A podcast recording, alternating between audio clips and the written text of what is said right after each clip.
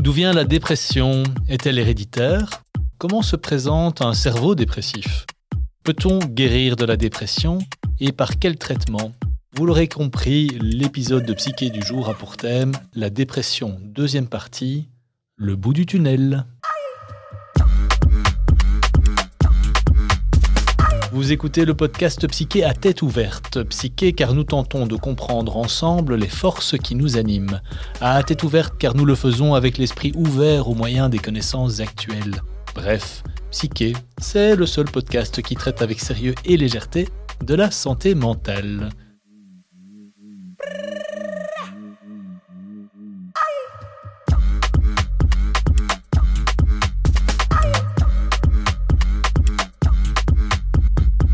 Pierre Oswald, bien le bonjour. Bonjour. Grande forme Oui, et vous? Je vais très bien, merci de vous en enquérir. Alors, est-ce que vous préféreriez être euh, médaille d'or olympique ou un astronaute? Oh, médaille d'or olympique. Ouais, Dans quelle discipline? Euh, le plongeon. Le plongeon. Oui, oui. Ouais, je trouve ça magnifique, à- moi. de- Voilà. Comme à Acapulco et tout ça, avec Ouais, les plongeurs, là. Ah oui, je trouve ça extraordinaire. Je vois ça, il faut encore votre œil brille, c'est- beau à voir. Pierre, voici donc le deuxième épisode consacré à ce vaste thème que celui de la dépression. Je vais une fois encore me risquer à un résumé sous votre regard euh, vigilant. Vous nous avez dit lors du premier épisode que la dépression était un malaise diffus, sans cause identifiée, avec une souffrance euh, qui enferme, une jauge d'énergie euh, très très basse et une série de symptômes particuliers. Vous avez également dit que la dépression était bien à distinguer de l'anxiété, du burn-out, même si euh, dans ces différents ensembles, il pouvait y avoir des intersections. Vous nous avez parlé de formes de dépression particulières, euh, comme euh, le postpartum, la dépression saisonnière ou les euh, difficultés entourant un deuil. Vous nous avez également parlé de pause du diagnostic. Et enfin, vous nous avez déjà dit, et c'est le sujet d'aujourd'hui, que la dépression, on pouvait en sortir et en guérir. C'est parfait. On y va alors. Dans cette deuxième partie, Pierre, nous allons aborder ben, euh, peut-être d'abord un peu les causes hein, de la dépression. Vous allez nous emmener dans cet endroit que vous préférez au monde, qui est euh, notre cerveau. Et euh, évidemment, après, on va, on va s'attaquer à tous les traitements, hein, la panoplie de traitements qui existent pour pouvoir guérir et sortir de, de ces épisodes dépressifs. C'est ce que nous allons faire, mais je, peux déjà vous arrêter si, si vous êtes d'accord. Parce qu'en fait, la cause de la dépression, je ne sais pas si elle est dans le cerveau, hein, mais euh, ce, que, je peux vous apporter comme quelques modestes informations, c'est plus ou moins ce qui se passerait, a priori, selon les études scientifiques, dans le cerveau à l'occasion d'un épisode dépressif. Mais d'où vient et quelle est la cause de la dépression, là, euh, je ne m'avancerai pas sur, cette, euh, sur ce terrain-là. Peut-être insister sur les multiples théories euh, qui existent et qui sont toutes, je pense, euh, valides et qui, en fait, euh, je pense, peuvent s'associer, qui sont d'ordre sociologique, d'ordre psychologique et effectivement d'ordre biologique. Bah, Si on commençait par cette dernière catégorie, alors allons dans le cerveau. Allons dans, dans le cerveau. Et donc, vous aimeriez savoir un petit peu ce qui se passe dans Mais le oui. cerveau de, de quelqu'un qui... Arrêtez de vous faire prier. je vais vous expliquer un petit peu, ou tenter de vous expliquer. Et ça, c'est l'hypothèse euh, qu'on appelle l'hypothèse monoaminergique. Alors, l'hypothèse monoaminergique, c'est une hypothèse qui se base sur le principe qu'un certain nombre de neurotransmetteurs verraient soit leur concentration, soit leur fonction euh, modifiée lors d'un épisode dépressif. Et donc là, on parle par exemple de noradrénaline, de sérotonine, de dopamine, dont on sait que euh, la fonction est altérée lors d'un épisode dépressif. Hop, hop, hop, hop, hop. Je vous ralentis. Parlons d'abord des neurotransmetteurs. Euh, On a souvent évoqué les neurotransmetteurs. Est-ce que c'est pas le moment de nous en toucher un petit mot? Euh, oui, si, si vous le désirez. Le- donc, un neurotransmetteur, c'est une, une molécule qui se balade dans le cerveau et qui a comme principale mission de transmettre une information entre deux neurones. Un neurone, c'est une structure assez complexe qui fait appel à la fois à des éléments d'ordre chimique, mais aussi à des éléments électriques. Et donc, pour qu'il y ait une conduction euh, neuronale dans ces structures, il faut qu'il y ait un petit messager qui passe d'un neurone à l'autre. Et ça, ce sont ces fameux neurotransmetteurs, dont on sait que la concentration, je, le disais, ou la fonction sont altérées dans la dépression. Donc concrètement, quand il n'y a pas assez de neurotransmetteurs, quand il n'y a pas assez de messagers, eh bien la conduction neuronale est diminuée. Donc la transmission d'informations est diminuée.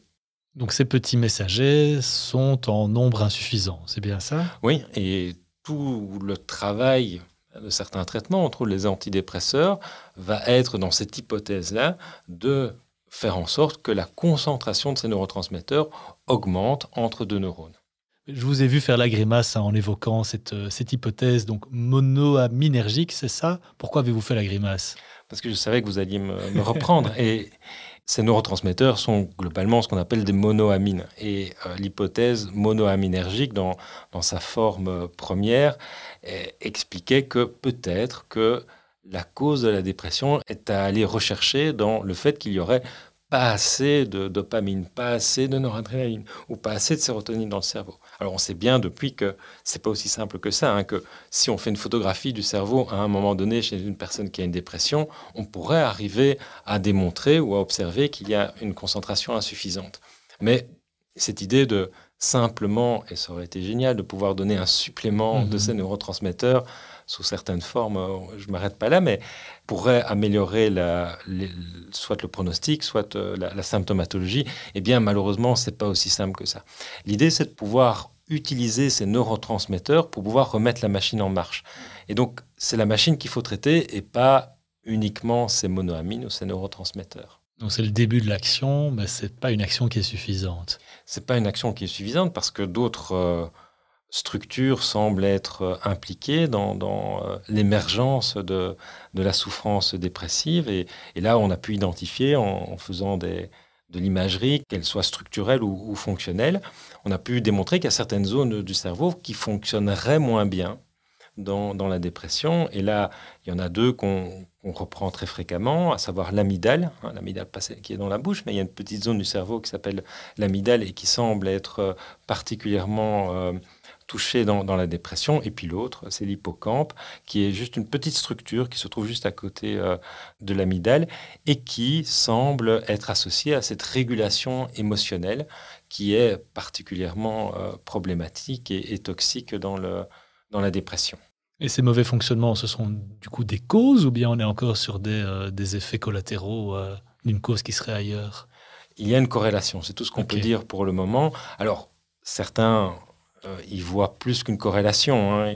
Ils y voient la première étape d'une dégradation dépressive, puisque certaines lésions spécifiques des amygdales et de l'hippocampe sont associées à des états dépressifs. Mais globalement, essayons de retenir qu'il y a corrélation. Ça ne veut pas dire qu'il n'y euh, a pas de lien de l'un à l'autre. Ça veut dire que bah, c'est une hypothèse parmi d'autres. Tant qu'on est sur les, causes, euh, la, part de la génétique dans tout ça Alors, la, part de la, génétique a, suscité, euh, il y a 20 ou 30 ans, un vrai engouement parce que on était nombreux à penser qu'un jour on trouverait le gène de la dépression, mmh. ce qu'on n'a pas trouvé. Mais néanmoins, il reste que euh, à peu près un tiers de l'apparition ou du risque d'apparition de dépression est lié, pense-t-on, à des éléments génétiques ou héréditaires. C'est ce qu'on appelle l'héritabilité. Et l'héritabilité de la dépression est à peu près de 30%. Ça veut dire que 30% de l'explication de l'émergence de la dépression pourrait être liée à des facteurs génétiques. Ça ne veut pas dire pour autant que euh, c'est une condamnation à, la dépression. Certains facteurs génétiques, et on pense à, certains gènes qui codent pour des protéines liées aux neurotransmetteurs, eh bien, euh, l'émergence d'une certaine fragilité à développer des épisodes dépressifs. Donc, ce qu'il faut bien dire donc aux personnes qui présenteraient, par exemple, beaucoup de personnes qui ont une dépression dans, leur famille, il faut reconnaître que les facteurs de fragilité sont là, mais ce que ça indique, c'est non pas une condamnation à la mmh dépression, mais plutôt un engagement à être assez attentif aux, signes précurseurs d'un état dépressif, plutôt qu'une sorte de condamnation définitive. Euh, vers un état euh, de souffrance. C'est ça. Donc, si déterminisme il y a, c'est celui euh, d'être vigilant ou exceptionnellement vigilant, on va dire, par rapport à ce type de phénomène. Tout à fait. Les études sur le cerveau, c'est soit via l'imagerie, soit de par le fait que des personnes présentent des lésions accidentelles ou autres. C'est comme ça qu'on en arrive à, à pouvoir étudier le, oui, ce sont les, historiquement la, première manière de, faire. Actuellement, on a toute une série d'autres outils, euh, en particulier liés à l'intelligence artificielle, aux études de, corrélation entre certains réseaux de neurones. Je vous fais l'économie de toutes ces histoires, mais c'est vrai qu'on peut de plus en plus comprendre comment fonctionne le cerveau mmh. au travers de nouvelles techniques et, de manière assez euh, fascinante. Euh, autant les techniques évoluent, autant notre compréhension dans les dépressions, un peu, il faut le reconnaître, tendance à, ne pas bouger. Peut-être parce que, comme on le disait au début, la, la réponse n'est pas dans le cerveau, elle est peut-être ailleurs. Et où donc pourrait-elle être cette réponse euh ah, ben, je, ne sais pas, je sais pas. Euh, Comment ça, vous ne savez ben pas Non, je ne sais pas. donc il reste encore beaucoup de mystères sur les causes. Tout à fait. En tout cas, on observe toute une série de manifestations physiologiques. Et comme on l'a évoqué lors du premier épisode, on n'est pas sur une absence de volonté de la part des personnes qui en souffrent. Non, pas du tout. Il y a euh, d'ailleurs derrière ça toute une série aussi d'hypothèses plutôt psychologiques qui sont peut-être aussi associées à des euh, déficits ou à des caractéristiques biologiques, à savoir des, hypothèses euh, évolutionnistes, euh, psychodynamiques, psychanalytiques ou cognitives. mais je vous en fais grâce peut-être. Mais oui, il faut, parfois faire le deuil de, certains savoirs, en tout cas pour, pour cet épisode-ci, vu qu'il y a toute la question des traitements qui nous intéressent aujourd'hui. Oui, concentrons-nous peut-être plutôt sur cet aspect. vous avez raison. Surtout que c'est porteur d'espoir, et l'espoir, on aime bien ça. J'adore. Allons-y, rentrons alors dans le, dans le cabinet médical, dans le cabinet du psychiatre. Vous êtes face à cette personne qui est en souffrance, le diagnostic semble clair, il y a, il y a phénomène de dépression. Par où est-ce qu'on commence pour relancer cette fameuse machine? La première chose à, faire lorsqu'on est dans une situation de diagnostic de, dépression, c'est de penser d'abord à la sécurité du patient, on l'a dit, euh, dans certaines situations, le risque suicidaire est important et, face parfois à une incompréhension ou à une difficulté de, concentration, de, mémoire ou autre de, la personne. Il faut prendre des décisions. Et une des décisions peut être d'hospitaliser sous contrainte la personne. Juste comme ça, on a l'occasion de le répéter aussi. Une hospitalisation forcée en psychiatrie, c'est pas la fin du monde. C'est pas parce qu'on rentre dans l'hôpital psychiatrique qu'on n'en sortira plus jamais. Oui, l'hôpital psychiatrique a désormais la vocation, dès le premier jour, de faire en sorte d'en sortir. D'ailleurs, euh, toute une série de dispositifs existent désormais pour euh, faire que l'hôpital psychiatrique, quand il, est, euh, quand il est nécessaire, soit un maillon du trajet de soins de la personne. Merci pour cette parenthèse.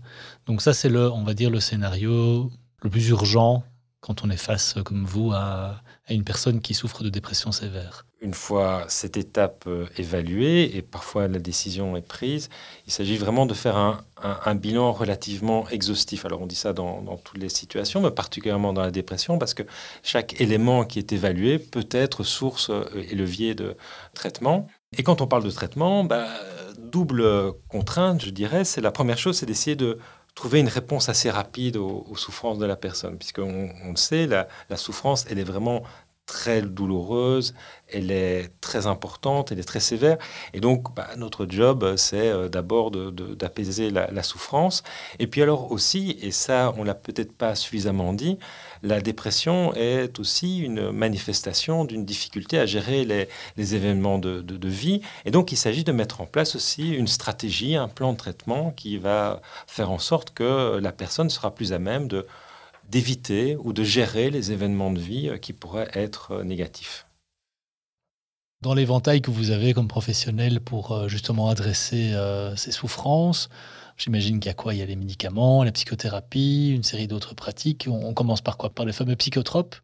Ben Oui, on peut commencer par parler de, ça, tout en insistant aussi sur le, le fait que une chose qu'on peut quand même attester, c'est que ce qui semble fonctionner le mieux, c'est l'association, dans les cas sévères, d'une médication et d'une approche psychothérapeutique. Hein. Il faut toujours avoir en tête que ce sont ces deux euh, fournisseurs, je dirais, thérapeutiques qui sont les, plus indiqués pour euh, améliorer le pronostic. Et donc, on a insisté hein, sur cette notion d'espoir. Elle est importante mhm. parce que on peut vraiment, et ça, on a souvent décrié les traitements de, la dépression, mais l'un dans l'autre, même s'ils ne sont pas euh, à 100% garants d'une d'une guérison, ils permettent quand même d'améliorer de manière assez assez importante, le, pronostic de l'état dépressif. Donc la, bonne sélection d'un traitement associé à une psychothérapie de bonne qualité, eh ben, ces deux aspects peuvent euh, globalement amener à vraiment l'espoir d'une réelle guérison.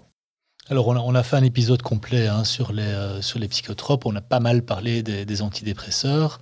Et lors du premier épisode, vous nous avez dit aussi d'ailleurs que les antidépresseurs n'étaient pas forcément bien nommés, en ce qu'ils agissaient également sur des phénomènes d'anxiété. C'est bien ça? Oui, en effet. Alors, depuis euh, la découverte de ce qu'on a appelé à l'époque les, antidépresseurs, on a pu mettre en évidence que. Euh, grand nombre de ces produits avaient aussi une efficacité dans une série d'autres troubles, dont effectivement les, troubles anxieux. Sachant que bien souvent, pour les troubles anxieux, il faut augmenter la, dose.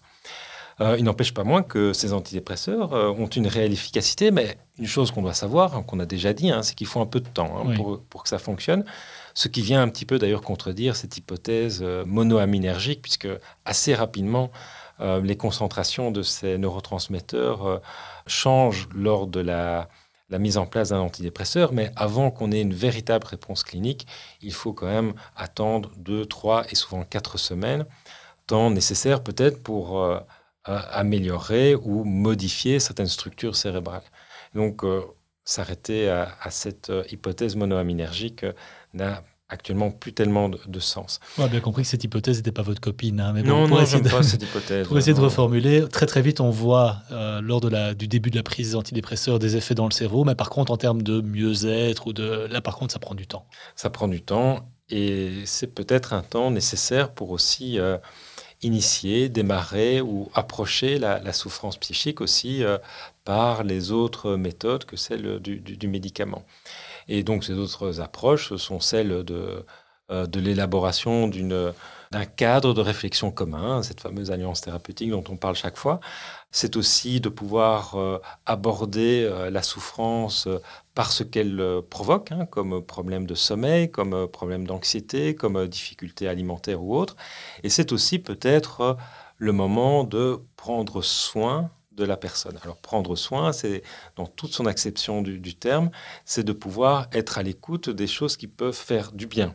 Puisque, on l'a dit, euh, la, euh, la dépression, c'est une souffrance d'être soi, c'est une auto-culpabilité, c'est une, souffrance orientée vers soi-même. Et donc tout ce qui peut petit à petit, très modestement, amener la personne à apprécier petit à petit faire en sorte que son ressenti envers elle-même s'améliore, bah, tout ça doit être euh, euh, valorisé. Et ça peut être des choses euh, aussi simples que d'accepter de ne pas faire des activités qui, dans l'imaginaire collectif, pourraient améliorer le pronostic. Par exemple, pendant 15 jours, 3 semaines, on peut, avec la personne, se dire on arrête, on ne va plus au travail, on se permet de plus s'habiller, on reste en pyjama toute la journée, on regarde des bêtises à la télé, c'est pas un problème. Donc on ne s'impose pas d'exigence, on ne s'impose pas d'effort. Et cette euh, attention à l'autre, enfin, évidemment améliorer l'attention à soi et donc améliorer aussi petit à petit euh, le pronostic. Si je peux refaire quelques petits pas en arrière, euh, je prends dans le premier épisode ce, tableau que vous avez dressé de personnes qui souffrent à ce point-là qu'il n'y a plus d'espoir possible, aucun bout euh, n'est visible euh, pour le tunnel dans lequel elles se trouvent. Et là, les voilà quand même dans votre cabinet de psychiatre. Comment ont-elles franchi le pas Qu'est-ce que l'entourage a pu faire J'imagine que toute une série d'auditrices ou d'auditeurs se mettent dans la peau peut-être tout simplement de l'entourage. Hein. Comment est-ce qu'on convainc quelqu'un qui est à un niveau d'enfermement tel de quand même aller consulter? C'est vrai, c'est tout l'enjeu. Et euh, ce qu'on dit souvent, c'est que euh, le fait que la personne vienne voir le psychiatre est déjà la, première étape de gagner. Et euh, c'est tout l'aspect pédagogique, c'est chaque fois faire passer le message que la dépression, c'est un trouble, c'est une... Pour le on peut utiliser le mot de, maladie pour laquelle une guérison est envisageable et que les symptômes, même s'ils sont porteurs de honte et de culpabilité, sont des symptômes qui ne concernent pas la personne directement, même s'il est orienté vers elle. Les symptômes, c'est des choses que plein de gens ressentent euh, actuellement et qui donc doivent limiter, si possible, la culpabilité. Mais c'est vrai que c'est un long processus hein, euh, euh, de se retrouver chez un psychiatre pour parler de, sa souffrance. chapeau, hein, félicitations pour ceux qui y arrivent, c'est pas facile. Et on l'a dit lors de l'épisode précédent, le fait qu'il y ait de plus en plus d'artistes, d'œuvres d'art et autres qui permettent justement de, témoigner, même de personnes qui ont à côté de ça beaucoup de succès. On a parlé de Stromae notamment. J'imagine que ça doit aider aussi à ces personnes à, franchir le pas. Oui, tout à fait. Et autant les, les personnes de notre génération ont tendance à, à, se, plaindre et à se méfier des réseaux sociaux, autant ça peut être euh, des, des, ressources inépuisables d'espoir et euh, de conseils et d'informations sur ces troubles dépressifs. Allez, mais revenons-en au traitement. Vous nous avez parlé des antidépresseurs. Euh, j'imagine, on parle souvent d'antidépresseurs à large spectre. C'est ça que ça vise justement, de se dire que ça peut agir sur toute une série de troubles ou de difficultés? Il y a des antidépresseurs qui sont un peu bon pour tout, quoi, si, je- Mm. si peux dire. Euh, quand on creuse un, un petit peu, souvent, quand bah, il arrive que certains antidépresseurs ne fonctionnent pas bien, quand on passe à d'autres, on va aller vers des antidépresseurs un peu plus spécifiques qui dépendent un petit peu de la symptomatologie. Tout ça est un peu technique, mais surtout pour moi, quand, quand on parle de ces différents antidépresseurs, c'est toujours se dire que on peut pas tous les mettre dans le même sac. C'est que euh, les épisodes aussi dépressifs qui malheureusement se soldent par un échec du traitement médicamenteux, ça ne veut pas dire que c'est fini. Non, ça veut dire qu'on peut passer à d'autres approches, qu'on peut augmenter les doses, qu'on peut euh, associer un antidépresseur à un autre, qu'on peut passer à d'autres types de, de traitements. Donc il y a vraiment maintenant une panoplie thérapeutique relativement exhaustive qui peut vraiment être porteur d'espoir. Je renvoie ici vraiment à l'épisode sur les psychotropes, hein, où on a parlé beaucoup des effets secondaires, euh, du fait que ces effets secondaires pouvaient être très différents d'une personne à l'autre, euh, de comment est-ce qu'ils se manifestaient. Mais vous l'avez surtout dit aussi, les effets secondaires s'arrêtent lorsque la prise du médicament n'est plus nécessaire. De plus en plus, ou dans certains cas, on utilise euh, certains de, ces effets secondaires comme un réel traitement. Donc, par exemple, certains antidépresseurs ont, un petit effet sédatif, c'est-à-dire qu'ils font dormir. On l'a dit, le sommeil euh, dans la dépression est fortement perturbé. Eh bien, on pourra s'orienter vers certains antidépresseurs à potentiel sédatif pour, en tout cas dans un premier temps, améliorer euh, le sommeil et surtout son potentiel de récupération. Ok, c'est ça. Donc, si une personne dépressive a des phénomènes d'insomnie, on aura tendance, alors, enfin, vous aurez tendance, pour le coup, à plutôt l'orienter vers la prise d'un antidépresseur qui a comme effet secondaire cet effet sédatif. Voilà, c'est aussi simple que ça. C'est magique. C'est psychiatrique. c'est pas magique, c'est psychiatrique. Donc, comme on a beaucoup parlé des, des psychotropes dans un autre épisode, euh, bah, intéressons-nous peut-être aux, aux autres types de, de traitements. Alors, euh, quand on parle de traitement euh, peut-être biologique ou médicamenteux, on a parfois tendance à, s'arrêter bah, donc au, seul médicament, mais de plus en plus, on, développe euh, d'autres approches dites plutôt biologiques. Le plus connu et peut-être le plus historique, ce sont les électrochocs, l'électroconvulsivothérapie, qui, même si sous euh, peut-être l'influence de certains films ont une image assez négative, peuvent vraiment euh, faire de petits miracles dans des situations extrêmes. Euh, Situation extrême, vous avez parlé du syndrome de Cotard dans oui, l'épisode précédent. hein. Exactement, exactement, dans des situations de, de ce type-là, dans les dépressions vraiment qu'on appelle résistantes, résistantes au traitement, euh, les électrochocs sont une, sont une solution. Euh, se développent aussi d'ailleurs des, des- des approches plus chirurgicales quasiment, qui sont euh, des approches comme la stimulation du nerf vague. Donc on met un on petit... n'en revient pas à la lobotomie, rassurez-moi. Non, on n'y est, est pas du tout. La stimulation du nerf vague, c'est mettre un petit dispositif qui va stimuler le, le nerf vague, dont on sait qu'il améliore le pronostic de, de la dépression. Un autre euh, traitement qui fait pas mal d'émules actuellement, c'est la stimulation magnétique transcrânienne. Oula. Donc ça peut faire euh, peur euh, simplement en, en évoquant ce, ce terme-là, mais en fait c'est aussi simple que, euh, bah voilà, que, que ça, c'est-à-dire qu'une personne va chez le psychiatre, euh, il y a un petit dispositif qui se met autour de son crâne et qui va créer euh, un certain nombre d'ondes magnétiques qui vont rentrer en résonance de certains, certains facteurs cérébraux qui peut alors améliorer là aussi le, le pronostic. Donc vous allez chez le psychiatre et vous vous retrouvez avec un dispositif sur la tête et après Ouais. ça va mieux. Oui, effectivement. Ben donc, parce que ce que vont faire tous ces dispositifs, euh, et les électrochocs compris, c'est faire ce que fait un antidépresseur de manière euh, assez douce. Ici, on aura quand même une stimulation qui va augmenter assez brutalement euh, l'activité neuronale, mais globalement, se passe dans le cerveau ce qui se passe lorsqu'on prend un antidépresseur. Et de- vous allez probablement nous parler de luminothérapie aussi. Ah Bah oui, effectivement, puisque euh, on a parlé lors du premier épisode consacré à la dépression de, euh, de dépression saisonnière. Saisonnière, oui. Euh, la luminothérapie euh, prise correctement au bon moment de, de- de l'année, par exemple via des, ce qu'on appelle des luminettes, c'est-à-dire une, une source lumineuse qui est proposée le matin aux, patients, peut vraiment améliorer là aussi euh, la symptomatologie, particulièrement dans la dépression saisonnière. Je vous amener là-dessus exprès parce que maintenant on peut trouver assez facilement sur Internet et Ouais. parfois c'est même remboursé par les mutualités des dispositifs de luminothérapie. Est-ce que demain, du coup, ou même pas, peut-être pas demain, peut-être que dans quelques heures, on pourra trouver sur Internet aussi des dispositifs de stimulation magnétique euh, transcrânienne? Ah, peut-être que oui, effectivement. Euh, encore faudra-t-il qu'il soit de bonne qualité, et, euh, tout comme d'ailleurs euh, ces processus de, ou, ces dispositifs de, luminothérapie.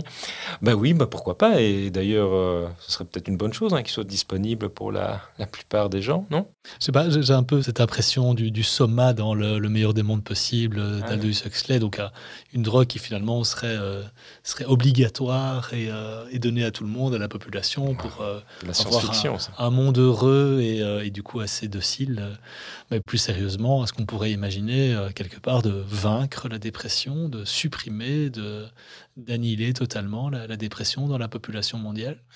Ah, c'est une vaste question, d'autant plus que la, dépression est aussi euh, le, marqueur d'une société, d'une société qui est aussi marquée par le fait euh, qu'il faut atteindre des objectifs, qu'il faut être performant. Et, et la, euh, ce n'est pas là aussi enfoncer quand même trop grande porte ouverte que euh, de considérer quand même que notre société est marquée par euh, cette nécessité, en tout cas ressentie par la plupart d'entre nous, que, d'assurer quand même un fonctionnement, une performance. Et, dans ce sens-là, d'un point de vue, je dirais, un peu évolutionniste, la, dépression est aussi finalement un, moyen ou un marqueur qui indique à la personne qu'il est peut-être temps d'un peu se poser, qu'il est temps de se se mettre euh, un peu de, côté pour être moins la, cible de tous ces événements stressants.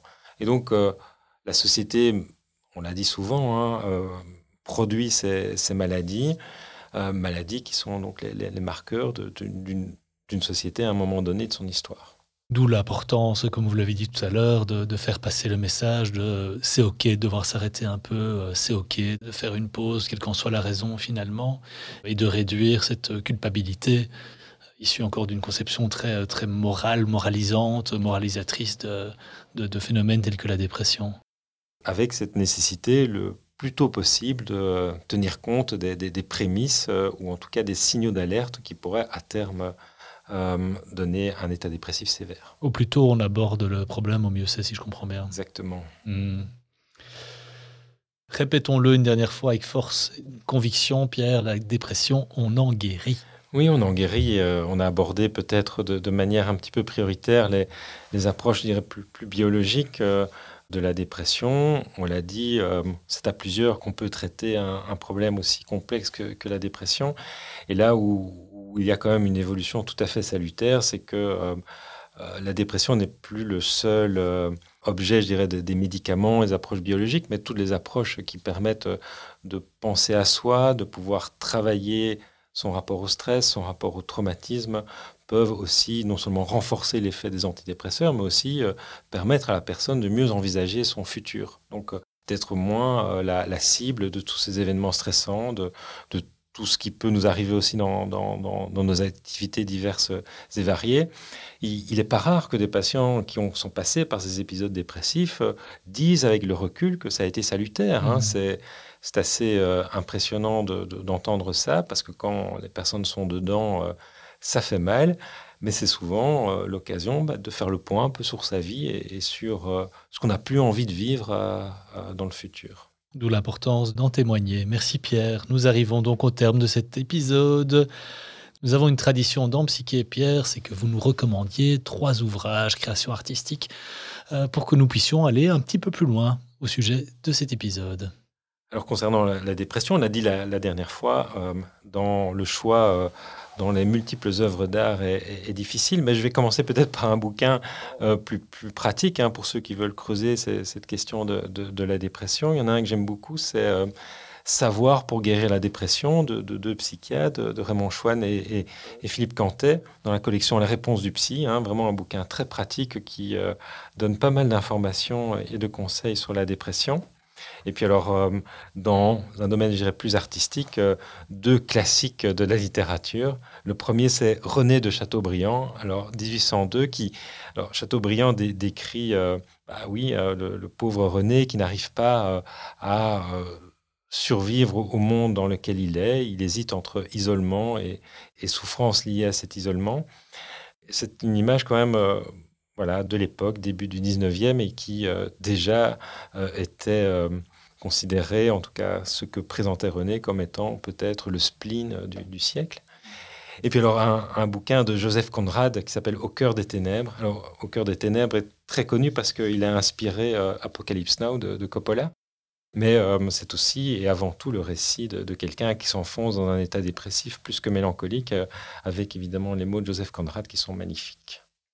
Merci beaucoup Pierre. Je rappelle aux auditrices et aux auditeurs qu'ils et elles trouveront une bibliographie non exhaustive dans le descriptif de l'épisode du jour.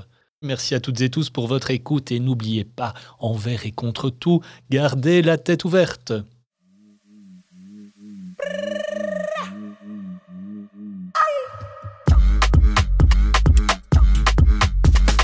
Chers auditrices et auditeurs, c'est la fin de cet épisode de Psyché à tête ouverte. Il a été réalisé par l'agence Benvox. Si vous avez aimé, vous pouvez liker et partager. Vous pouvez aussi nous envoyer vos propositions de thèmes à l'adresse info at psyche.be.